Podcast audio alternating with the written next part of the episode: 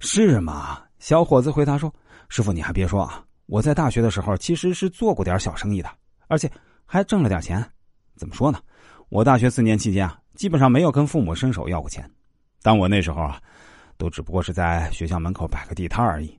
那到现在也要我去大街上摆地摊啊，那多没面子！”我对他说：“现在肯定不是让你去摆地摊以你的能力，当然可以做更大的生意。”小伙子又问：“那我应该做什么生意呢？”我建议他说：“你们那里有什么土特产？你就以这个为切口，打开市场，先做这个吧。”小伙子回答说：“我们这儿土特产啊，除了人民币就是铁矿石了。”哎，师傅，你别不信啊，国家铸币厂真的就在我们这里。哎，经你一提，我忽然想起来了，我一个远方表叔就是做铁矿生意的。我先试一下这次省考能不能过，如果没考上。我就去投奔这个表叔吧。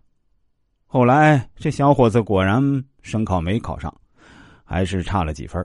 于是小伙子听取了我的建议，去投奔远方表叔，慢慢尝试起做铁矿生意。他本金也不多，父母给的支持呢也不多，一年下来大概挣了三四十万的样子。这样当然比做公务员上班要强得多。但是跟那些铁矿生意动不动是以上亿为单位的老板来算呢，确实是九牛一毛。小伙子对我说：“确实还是非常感谢师傅你对我的建议。我现在想想，确实是更适合经商，差一点就一条路走到黑了。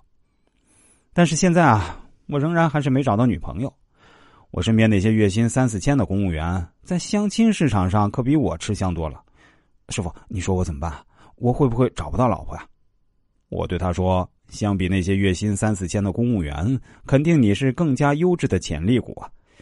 因为你现在还在上升期，未来还有更广阔的发展空间。只要你的事业持续发展，肯定能够找到自己中意的女孩。”谢谢师傅的鼓励。小伙子回答说：“我用我单身三十年的左手给你点个赞。”我对他说：“这样的赞啊，你还是别给我点了。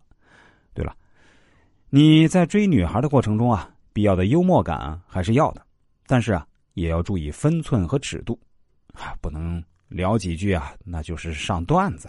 还有那种带颜色的笑话啊，千万不要跟女孩子说。啊，我知道，师傅，谢谢你的提醒。